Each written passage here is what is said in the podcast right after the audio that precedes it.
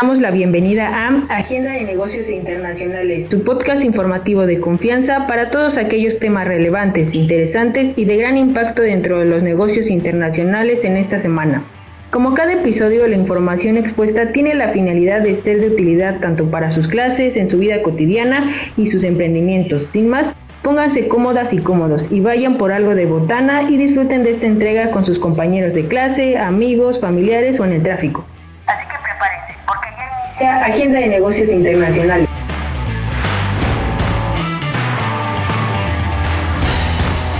todas y todos, es un gusto saludarles de nuevo en Agenda de Negocios Internacionales. Les saluda Liz Gutiérrez, colaboradora del Observatorio Universitario de Negocios Internacionales, y en esta emisión nos acompañan una compañera y un compañero, también colaboradores de la UNI.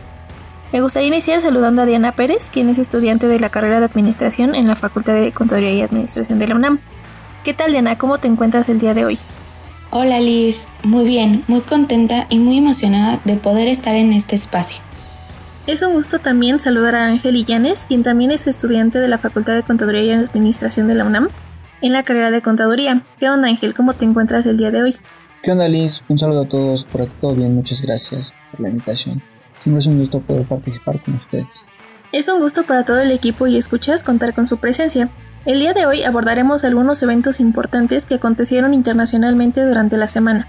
En este sentido y para ir contextualizando a todas las personas que nos escuchan, en los últimos días salieron diversas noticias dentro de la dinámica de los negocios que necesitan un seguimiento debido a su relevancia.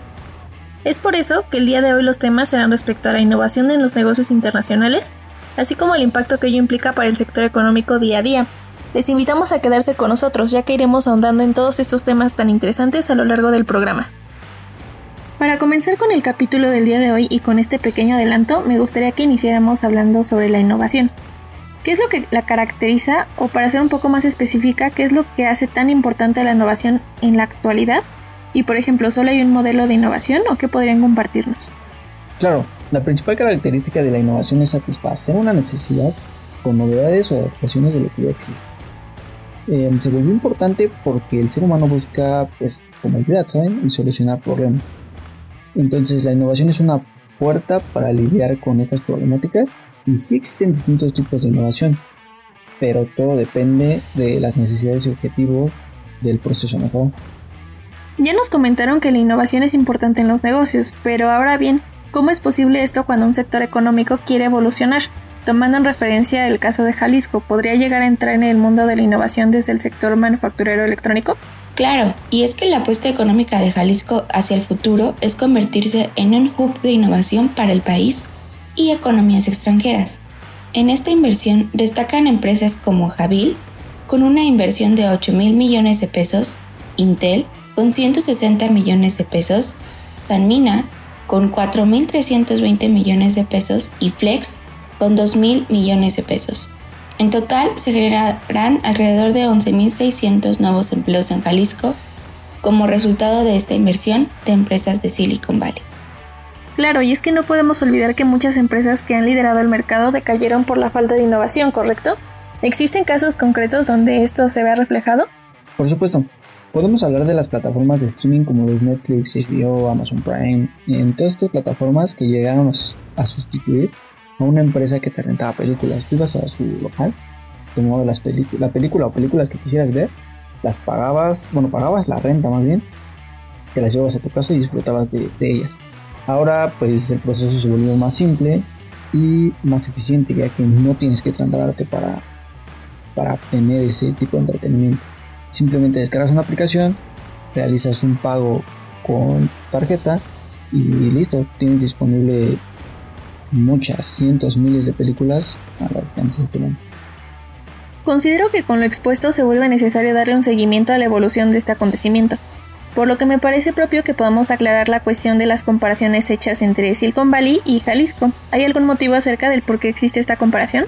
Por supuesto, lo que pasa es que la industria electrónica de Jalisco es cinco veces más grande que la tequilera, la cual ya de por sí es enorme. Por ello, en ese sector está la apuesta económica del Estado y fue hace 60 años que se estableció la primera empresa internacional de este sector en la entidad y hoy suma ya 14 compañías. Antes de continuar, me gustaría que nos explicaran más a detalle si consideran que la innovación ha sido la clave de los negocios, y si es así, a partir de cuándo fue este parteaguas. Efectivamente, la innovación ha sido un parteaguas desde siempre para los negocios, ya sea la revolución industrial, eh, la actual pandemia. Eh, yo creo que más bien aquí hay un, un paréntesis, y es que no es que sea un parteaguas, sino que simplemente hay distintas etapas durante la evolución del ser humano que originan esta, esta evolución en los procesos o en los servicios o en los productos y vaya, eso es lo que lleva a. Entonces los parteaguas creo que pues se han dado muchas veces. Perfecto, para terminar de relacionar y seguir con lo que estábamos platicando, me gustaría saber qué tan importante es la innovación en Jalisco y de qué manera ha aportado a la sociedad mexicana. La innovación en Jalisco ha sido de suma importancia pues la industria electrónica representa el 6.4% del Producto Interno Bruto del Estado, el 3.6% de los trabajadores asegurados y el 53% de las exportaciones estatales. De hecho, el año pasado, la industria tequilera solamente generó exportaciones por 2.520 millones de dólares, mientras que la industria electrónica generó exportaciones por 12.232 millones de dólares. Es decir, esta industria es cinco veces más potente que la industria de tequila, que ya es extraordinariamente grande. ¿Existen algunos retos para la innovación de los que no se hablen? Mm, sí, un reto del que casi no se habla es cuando, o sea, cuando mencionamos la innovación, es el tener que soportar los fracasos. Como todo, pues la innovación no es algo que se dé la noche a ¿verdad? Existe un proceso en el cual el ser humano debe pensar, preparar para poder ejecutar su proyecto. Durante este camino Mm, como en casi todo, existe el fracaso. En la mayoría de las casos, pues las personas se alegran, saben cuando consiguen innovar. ¿Por qué? Pues porque nos va a facilitar la vida, nos va a ayudar en muchas cosas. Pero creo que no ven el reto que fue pensar eh, día a día cómo encontrar una solución. Ok, ok, cambiando a una nota que no hemos mencionado. Me gustaría entender cuán importantes son los parques industriales para el sector económico en la actualidad. Esto ya que pues estos se concentran muchas veces en actividades dentro del sector. Así es, los parques industriales son de suma importancia para la economía de un país, pues el número de empleos que se generan en sus instalaciones se estima con cerca de 3 millones de puestos. Existen 3.500 empresas instaladas dentro de los magnos recintos, muchas de ellas globales, además de que la inversión programada por los socios de la Asociación Mexicana de Parques Industriales Privadas para el periodo 2018 al 2020 es del orden de los 4.600 millones de dólares. Es importante conocer distintos sectores y cómo aportan a la economía y su fluidez.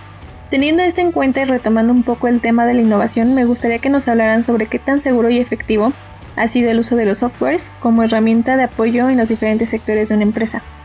Esto al considerar obviamente los retos que se presentaron en los negocios derivados de la pandemia, mismos que influyeron en el aumento de herramientas digitales pues a través de los softwares em, especializados para innovar y mantener vigentes a las mismas. Sí, el uso de las herramientas se volvió indispensable y marcó un antes y un después en el negocio, las plataformas, los proyectos y demás actividades que vaya, pues se vieron forzadas a innovar para poder sustituir en un periodo largo, en el cual pues muchas empresas pequeñas y grandes desaparecieron. Así que ha mostrado ser una herramienta muy segura y efectiva. Con esto que nos acaban de mencionar, me gustaría saber si existe una relación entre la innovación y los parques industriales, y aún más importante si estos tienen la posibilidad de generar nuevos flujos de inversión extranjera. Por supuesto, en términos concretos, los parques industriales privados del país incrementan la posibilidad de generar nuevos flujos de inversión extranjera directa, ya que las empresas globales buscan siempre un lugar que cuente con ciertas características o variables como lo pueden ser la ubicación geográfica, que facilite el acceso a los mercados, y la disponibilidad de mano de obra con el talento que requieren las diferentes industrias. De esta forma, la innovación se ve altamente favorecida por la interacción continua con nuevas tecnologías y procesos que conducen hacia un mejor resultado.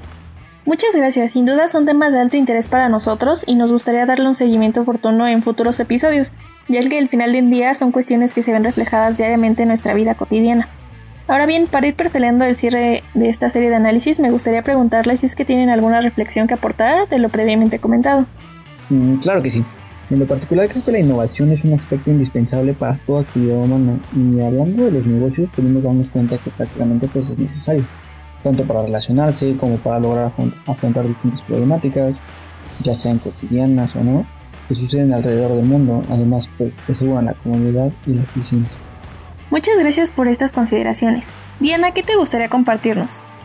Sin duda alguna, la innovación es clave para prosperar y conseguir una mejor calidad de vida por lo que es indispensable que se impulse a la investigación y a la capacitación continua para que de esta manera se puedan adquirir nuevos conocimientos, habilidades o destrezas que nutran el desarrollo del país.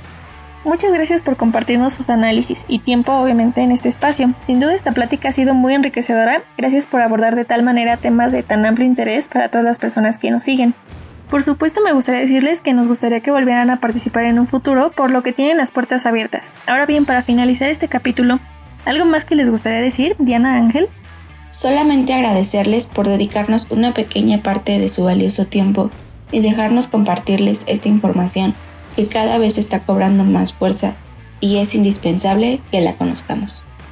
Nos vemos chicas, cuídense mucho, agradezco el espacio y como siempre es un gusto poder compartir eh, pues las ideas e información con todos Espero volver a verlos pronto. Ahí lo tienen. Diana y Ángel, de nuevo muchas gracias por acompañarnos en este espacio y a toda nuestra audiencia. No olviden seguir escuchándonos aquí mismo, en Agenda de Negocios Internacionales.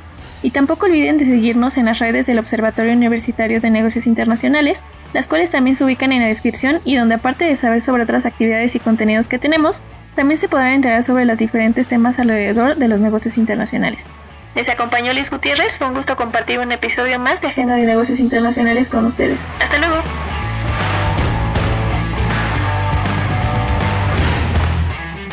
Los comentarios emitidos en este programa son resultado de los análisis y opiniones de los invitados, no representan la postura oficial de la UNAM ni del proyecto.